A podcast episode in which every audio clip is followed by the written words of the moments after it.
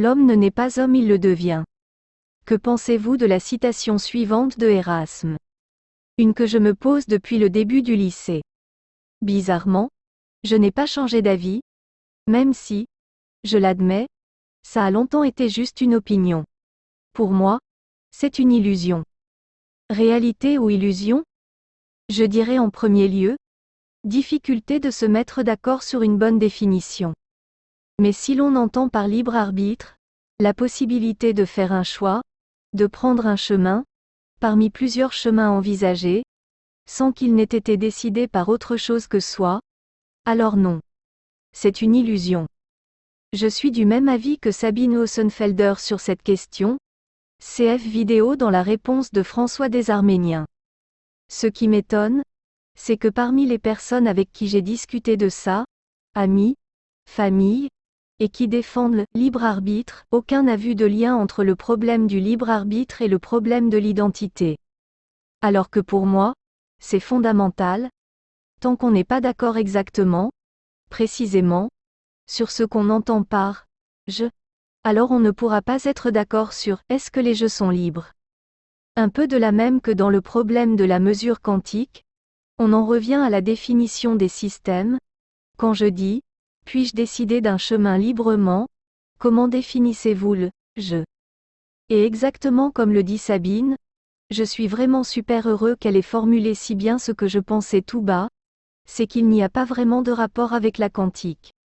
C'est un peu facile de trouver refuge dans la quantique pour, apparemment, s'échapper du déterminisme de la physique classique.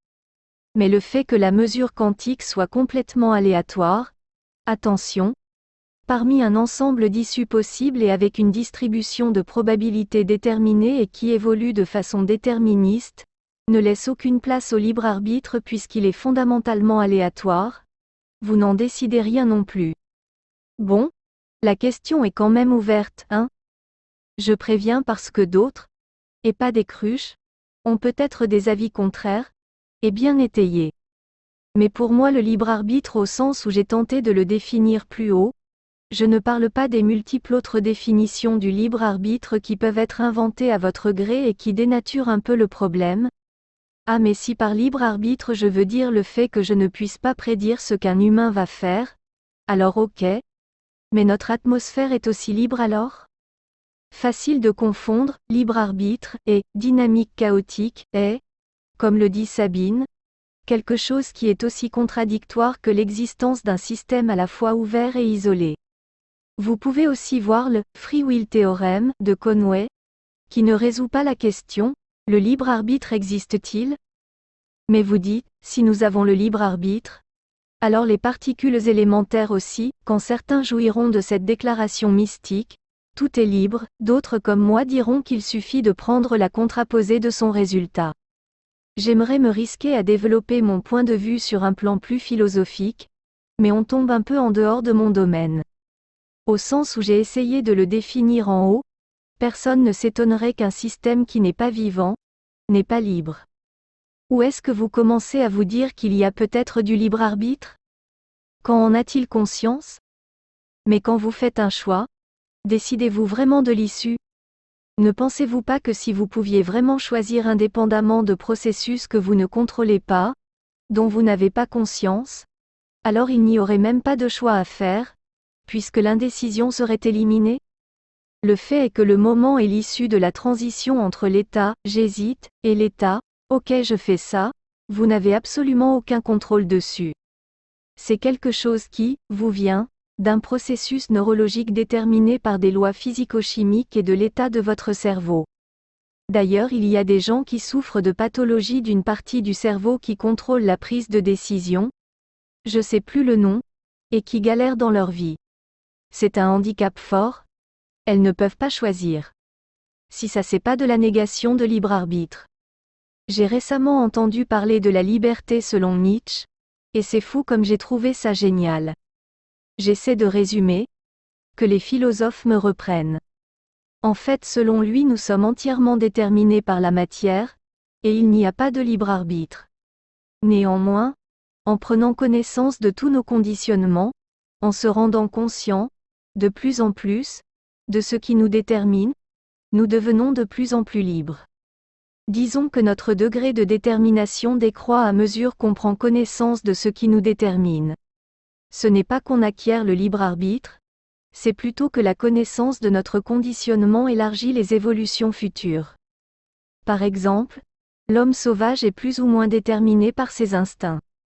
L'homme civilisé qui a compris un peu la biologie sait qu'en ayant faim, il va peut-être prendre des décisions impulsives, et en le sachant, cela va ouvrir le nombre d'alternatives. Il est toujours déterminé mais il pourra prendre un chemin qui n'était pas envisageable sans cette connaissance, un nouvel état du cerveau. Cet homme lorsqu'il est confronté à une personne qui lui a parlé de façon un peu désagréable, aurait spontanément explosé, mais ayant connaissance de son état de faim, il rationalise cette issue, guidé par la passion et son corps, et s'offre des issues, raisonnées. Bon, c'est très mal dit. Mais voilà en gros, le fait de prendre conscience à quel degré on est déterminé fait qu'on devient déterminé à prendre des chemins plus exotiques, et que du coup au lieu d'être déterminé au premier ordre, réflexe, instinct, nous devenons déterminés au second ordre, en philosophant sur le libre arbitre, j'oserais dire qu'on ne devient plus déterminé qu'au troisième ordre. J'y vois un rapprochement avec la météo, c'est un chaos du premier ordre, impossible de prévoir le temps à deux semaines, alors que le marché financier est un chaos du second ordre, le fait qu'une prédiction soit formulée change la dynamique du système. C'est ce qui donne l'impression que le marché financier est plus libre que la météo, alors qu'ils sont tous deux, atmosphère et être humain, gouvernés par des équations physico-chimiques. Mais on pourrait définir des ordres de déterminisme.